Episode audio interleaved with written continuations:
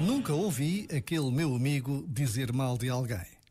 A conversa começou assim e deu o mote para trocar impressões sobre a tão velha questão de falar da vida dos outros. E é tão fácil isto acontecer.